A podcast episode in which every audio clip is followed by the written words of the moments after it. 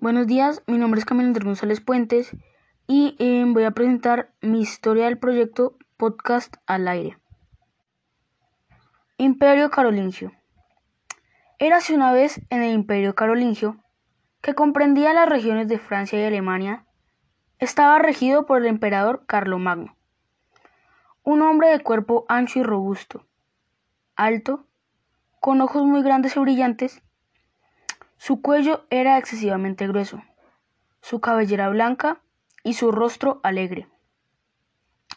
La figura del emperador reflejaba autoridad. Vestía camisa de lino y túnica de seda. En época de invierno, se cubría los hombros y el pecho con piel de foca. No podía faltar su espada de empuñadura dorada. Para las fiestas importantes usaba diadema y sus vestiduras eran bordadas y enjolladas. El territorio del imperio estaba dividido en ducados, condados y marcas.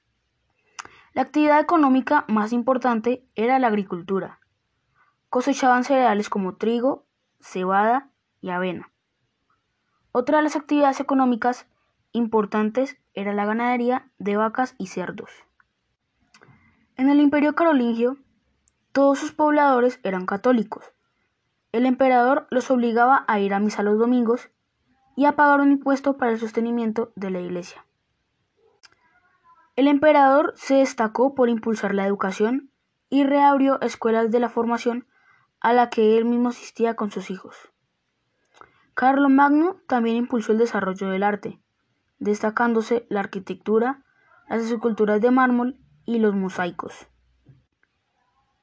Este imperio se empezó a desintegrar con la muerte del emperador Carlomagno, pues su hijo, quien fuera su sucesor, tenía poco talento político y militar.